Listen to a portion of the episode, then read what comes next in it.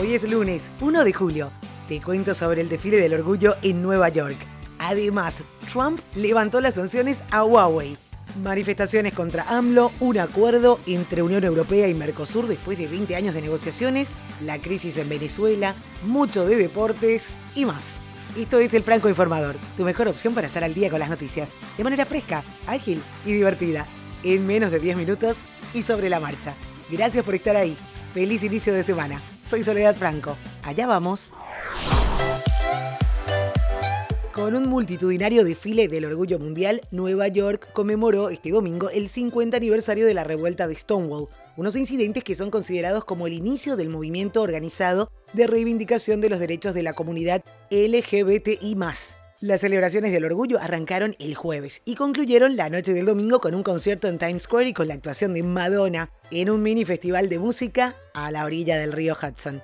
El alcalde demócrata de Nueva York, Bill de Blasio, conocido defensor de los derechos homosexuales y precandidato a las elecciones de 2020, anticipó la celebración como la más grande en la historia mundial. Donald Trump, el primer presidente estadounidense en pisar suelo norcoreano, se reunió con Kim Jong-un en la zona desmilitarizada, franja fronteriza entre las dos Coreas, y anunciaron el reinicio de las negociaciones entre ambos países. Desde la línea de demarcación, llegaron juntos a Norcorea, un hecho sin duda histórico. Antes de esto, Donald Trump y Xi Jinping, el presidente chino, firmaron otra pausa en la guerra comercial que libran desde hace tres años. En este pacto, Trump además levantó el veto a las empresas estadounidenses para vender componentes a Huawei, aun cuando mantiene una orden de extradición contra su directora financiera, Meng Wanzhou, detenida en Canadá. Sin embargo, no precisaron si, como parte de esta revisión en el caso del fabricante chino, la compañía va a ser sacada de la lista del Tesoro de Estados Unidos, donde están incluidas empresas vetadas para hacer negocios con firmas estadounidenses. Miles de personas se manifestaron este domingo en contra del presidente Andrés Manuel López Obrador. En diversos estados de México, la ciudadanía salió a las calles vestida de blanco. De acuerdo con los manifestantes, el motivo para salir este día fue la improvisación con la que López Obrador gobierna y el dinero que gasta en programas sociales para la población que no trabaja, así como el incremento en la inseguridad y la división social que el mandatario fomenta al clasificar a la sociedad en chairos y fifís, Varios participantes demostraron su enfado ante la ayuda ofrecida por parte de México a los migrantes y el apoyo que ofrece a personas que realmente no son pobres.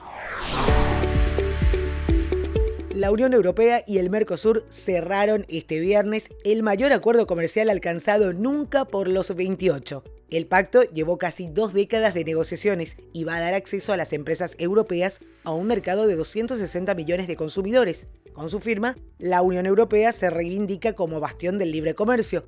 El texto todavía tiene que tener el visto bueno de los Estados miembros y el Parlamento Europeo, que podrían exigir algunos cambios. En contrapartida, este acuerdo va a dar impulso a las exportaciones, que son sobre todo de productos agrícolas y ganaderos, de los países del Mercosur a Europa. La ONG española Open Arms rescató a 40 migrantes, entre ellos cuatro bebés y tres embarazadas, en una barca procedente de Libia. Esto anunció el domingo la organización. Los rescatados presentaban un alto nivel de deshidratación después de tres días de travesía, de acuerdo con el mensaje publicado en su cuenta oficial de Twitter. Lampedusa fue escenario en las últimas horas de un episodio de tensión después de que la capitana del barco de rescate Sea-Watch 3, Carola Raquete, fuera detenida tras desembarcar por la fuerza en el puerto italiano a 40 migrantes que había rescatado.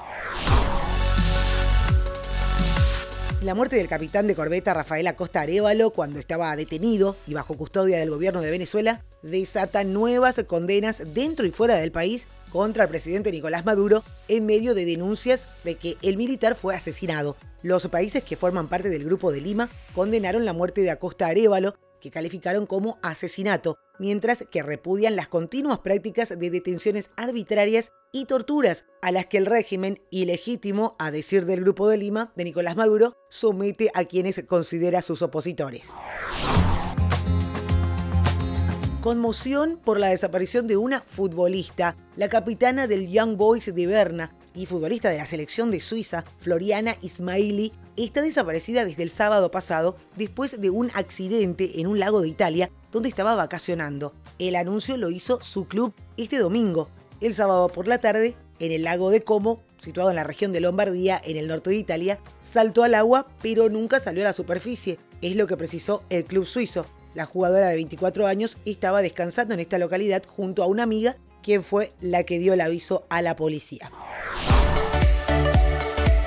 Y hoy lunes, aquellos jugadores que no hayan renovado sus contratos en la NBA van a pasar a ser agentes libres y podrán negociar con nuevos equipos. Si bien aún no hay anuncios oficiales, dos de los traspasos más rutilantes serían los de Kevin Durant y Kyrie Irving a Brooklyn Nets. Por estas horas, los sitios especializados en la NBA dan por cerrado los fichajes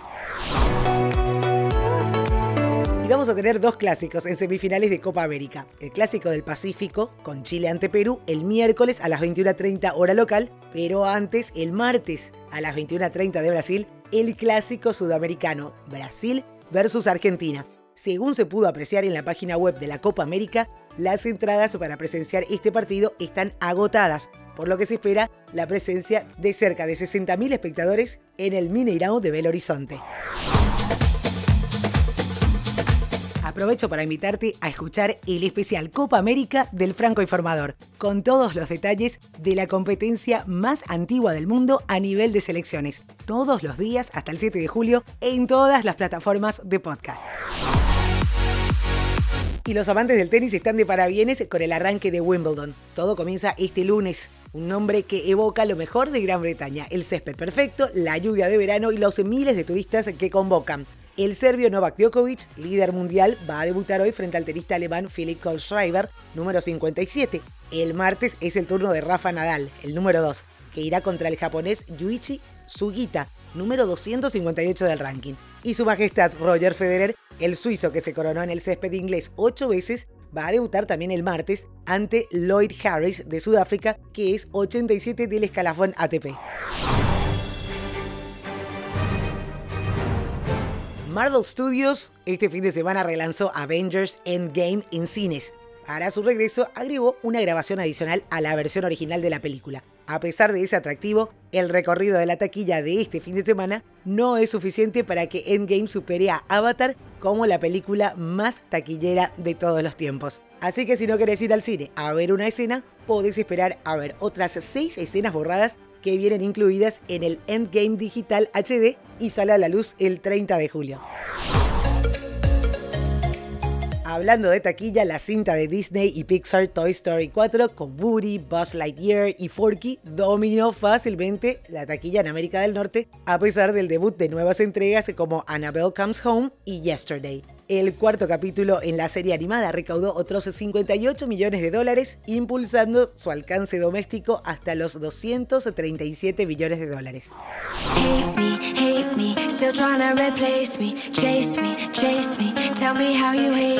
La cantante pop Ellie Goulding estrenó su nuevo tema, Hate Me, donde cuenta con la colaboración del rapero Juice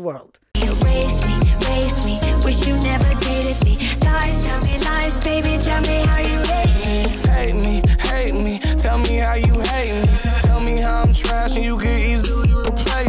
En lo que va del año hice el primer sencillo para Ellie, ya que estuvo ausente cuando de lanzamientos se trata. Sin embargo, con esta publicación, Golding afirmó que tiene pensado publicar más música que realizó durante 2018. Y esto es todo por hoy, ya estás al día con la información. Te recuerdo que tenés los links de cada una de las noticias en la página web francoinformador.com. Seguinos también en las redes sociales, arroba francoinforma, en Twitter, francoinformador, en Facebook e Instagram. Y recomendanos, que es la mejor manera de seguir creciendo. Hasta cada momento.